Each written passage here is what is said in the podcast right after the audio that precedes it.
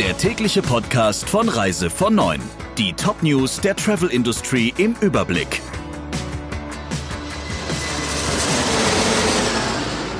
Mein Name ist Jennifer Hess. Einen wunderschönen guten Morgen. Der Tour wird die Hauptmarke von der Touristik.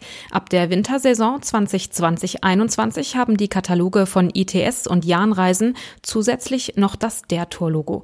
CEO Ingo Burmester begründet das damit, dass die Marke das Zugpferd innerhalb des Konzerns ist und sie habe das vielfältigste Angebot. Der Fernreisespezialisten Meyers Weltreisen bleibt von dem übergreifenden Der Tour-Logo aber ausgenommen. Und das Dach der Marken und Geschäftseinheiten in 16 europäischen Ländern, darunter Kuoni in der Schweiz, Großbritannien und Frankreich, Apollo in Nordeuropa und Exim Tours und Fischer in Osteuropa soll unverändert der Touristik bleiben. In der aktuellen Krise denkt keiner an die Übernahme einer Airline. Deshalb will Condor frühestens Ende 2021 einen Käufer suchen. Das hat Condor-Chef Ralf Teckentrupp gesagt. Vor 2022 werde man wohl keinen Käufer präsentieren. Dann würde er aber auch der polnischen Airline LOT eine zweite Chance geben, die beim ersten Mal von einem geplanten Deal zurückgetreten ist um das Schutzschirmverfahren, unter dem Condor seit der Thomas Cook-Pleite in Eigenregie fliegt, wie geplant Ende September zu verlassen, braucht es keinen Käufer. Das hat die Airline auf Nachfrage von Reise vor neun versichert. Das Unternehmen werde dann an eine sogenannte Restrukturierungsgesellschaft gehen und sei durch den Kredit der Bundesregierung durchfinanziert.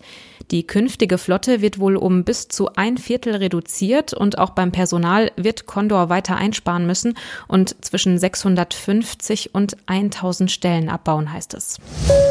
Sieglinde Fischer Charming Places meldet Insolvenz an. Nach 35 Jahren Firmengeschichte ist das ein sehr schwerer und trauriger Schritt, schreibt Anja Fischer auf ihrer Website. Der Anbieter von hochwertigen Feriendomizilen und Individualreisen unter der Firmierung Signaturs Germany GmbH hat beim Amtsgericht Ravensburg beantragt, dass ein Insolvenzverfahren eröffnet wird. Anfang des Jahres gab es noch ein Buchungsplus von 60 Prozent. Anfang März ist mit Corona dann ein Absturz ins Bodenlose gefolgt und es gebe in diesem Jahr und auch im nächsten keine realistische Aussicht auf eine Erholung, sagt Fischer zur Begründung. Das Unternehmen wurde 1985 von Sieglinde und Karl Fischer gegründet. Tochter Anja hat 2005 die Geschäftsführung übernommen und die Marke Sieglinde Fischer Charming Places entwickelt. Gestern ist die Mallorca-Saison gestartet. Im Zuge des angekündigten Pilotprogramms sind die ersten deutschen Touristen mit einem Flieger von TuiFly auf die Insel geflogen. Die 165 Urlauber sind am Vormittag die einzigen am Airport gewesen, abgesehen davon, dass sie von etwa 200 Journalisten empfangen wurden. Das berichtet unter anderem die Tagesschau. Der Flug ist der Start einer einwöchigen Testphase, nachdem die spanische Regierung angekündigt hat, schon ab der nächsten Woche wieder ungehindert Touristen ins Land zu lassen. you Die Museen in Griechenland sind wieder geöffnet, nachdem sie drei Monate lang Pause machen mussten.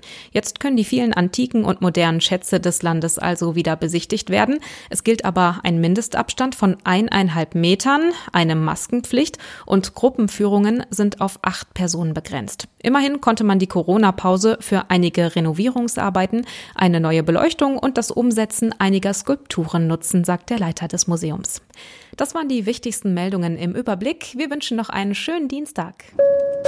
Der Reise von Neuen Podcast in Kooperation mit Radio Tourism. Mehr News aus der Travel Industry finden Sie auf reisevon9.de und in unserem täglichen kostenlosen Newsletter.